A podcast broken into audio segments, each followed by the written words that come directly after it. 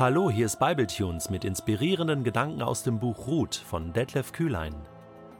Der heutige Bibletune steht in Ruth Kapitel 3, die Verse 16 bis 18 und wird gelesen aus der Hoffnung für alle.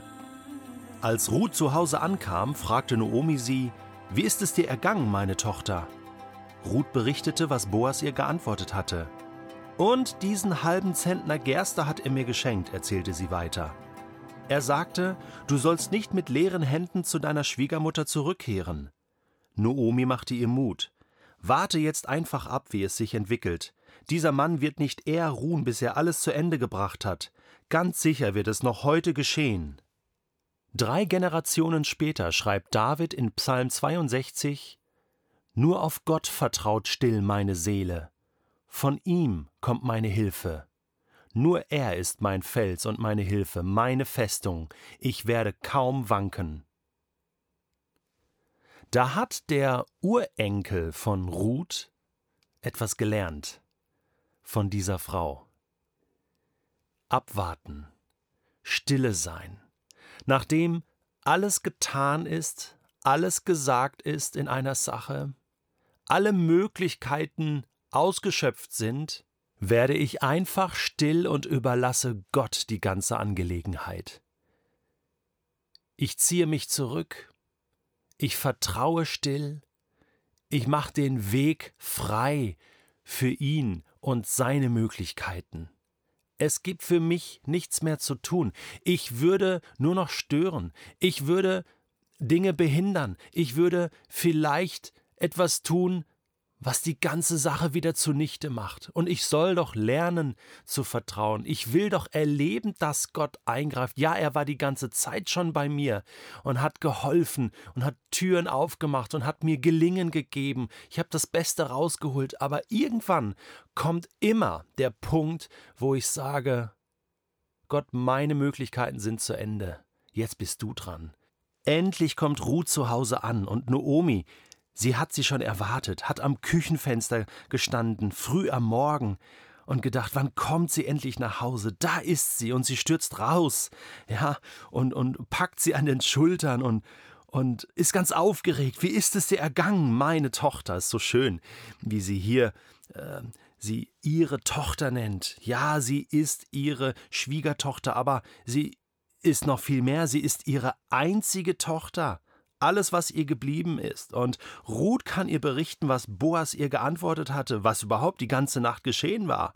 Wir äh, erfahren keine Details, aber Ruth wird ausführlichst berichtet haben und was das für ein Nervenkitzel gewesen ist und wie es da unter der Decke war und wie prickelnd das war und, und was passiert ist und was nicht passiert ist und dass Boas dann aufgewacht ist und, und dass er so genial reagiert hat und dass sie den Mut hatte, ihn zu fragen, bitte heirate du mich und er sagte, ja, ich will gerne, aber äh, äh, es ist noch nicht so sicher, dass das wirklich klappt. Es gibt da noch einen anderen und der hat erstmal das Recht und wir müssen das Ganze noch ein bisschen offen lassen. Und dann sagt sie, und schau, Noomi, diesen halben Zentner Gerste hat er mir geschenkt.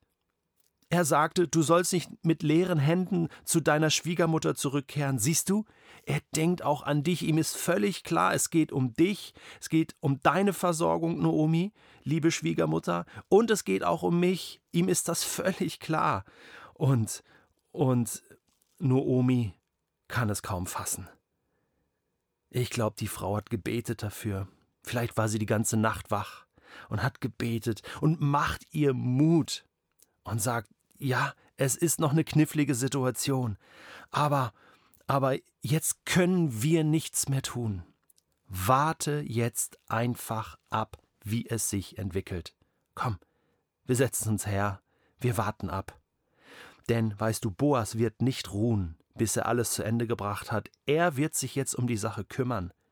Er hat den Segen Gottes ausgesprochen. Ihm ist bewusst, was auf dem Spiel steht. Er kämpft jetzt für uns und, und das ist ein Geschenk Gottes. Ganz sicher wird es heute noch geschehen.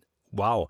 Also, wie ermutigend die Noomi hier ist. Sehen wir, was sie innerhalb von zwei Kapiteln äh, für eine Entwicklung durchgemacht hat, die ist jetzt an einem ganz anderen Punkt, voller Hoffnung, voller Freude, voller Zuversicht. Und das ganz, ganz tief in ihrem Herzen ist, ist wieder dieses Gottvertrauen da. Was nehme ich aus dieser Geschichte mit? Wir haben noch ein Kapitel Ruht vor uns. Aber jetzt schon wird deutlich, der Glaube an Gott ist ein Glaube im Alltag. Das ist nicht ein Sonntagsglaube. Das ist nicht ein Glaube für ganz spezielle, wichtige, seltene Situationen, sondern es ist ein 24-Stunden-Glaube rund um die Uhr, sieben Tage die Woche, zwölf Monate, mein ganzes Leben. Es geht immer darum, in dieser spannungsvollen Beziehung zu Gott zu sein, mit ihm gemeinsam durch das Leben zu gehen und alle Situationen des Lebens zu meistern. Denn er ist mit uns, er ist vor uns, er ist über uns, er ist unter uns. Und was wir tun müssen, tun in Anführungsstrichen, ist zu vertrauen, dass das so ist. Und gerade in den Situationen, wo wir mit unseren Möglichkeiten am Ende sind, zu wissen, Gott ist nichts unmöglich. Jetzt ist er dran. Jetzt greift er ein. Und ich kann abwarten und stille sein. Hebräer 11, Vers 1. Was ist denn der Glaube? Es ist ein Rechnen mit der Erfüllung dessen, worauf man hofft, ein Überzeugtsein von der Wirklichkeit unsichtbarer Dinge. Vers 2 Weil unsere Vorfahren Abraham, Mose, Ruth diesen Glauben hatten, stellt Gott ihnen in der Schrift ein gutes Zeugnis aus. Ein gutes Zeugnis von Gott. Das wünsche ich dir für den heutigen Tag.